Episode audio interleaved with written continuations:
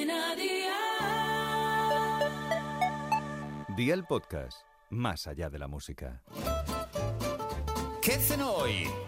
Con Masito. Hola familia, hoy tenemos una nueva receta de la mano de Aldi, donde siempre tienes todo de una calidad tan buena como sus precios. La que os propongo hoy es ideal para fiestas, celebraciones e incluso para las cenas y comidas de Navidad. Así que veo por la libreta y toma nota de los ingredientes que te doy la receta. Una pierna de cordero, cuatro patatas, una cebolla grande, tres dientes de ajo, una cucharada de tomillo, medio manojo de perejil, solo las hojas, 150 mililitros de vino blanco, sal y aceite de oliva virgen extra. ¿Empezamos con la preparación? Pues venga, ¡al lío!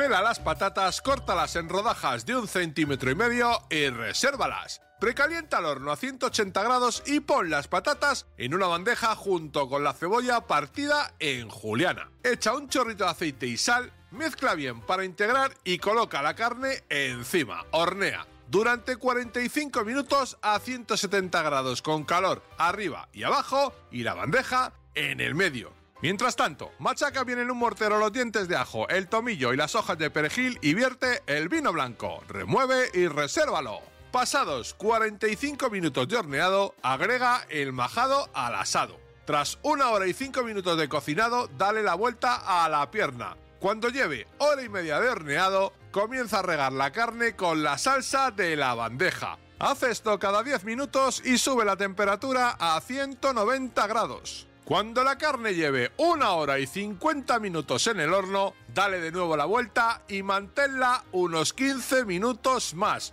Eso sí, regando a menudo. Sácala y déjala reposar tapada en aluminio durante 15 minutos. Y amigo mío, ya tienes la cena lista. Así de fácil, así de Aldi. Consejito del día, el tiempo de horneado va a depender del tamaño y peso de la pieza de carne, así como de cada horno. En mi caso, ha estado 2 horas y 5 minutos en total en el horno. Segundo consejito, riega la carne y no la hagas a una temperatura muy alta al principio para que no te quede seca.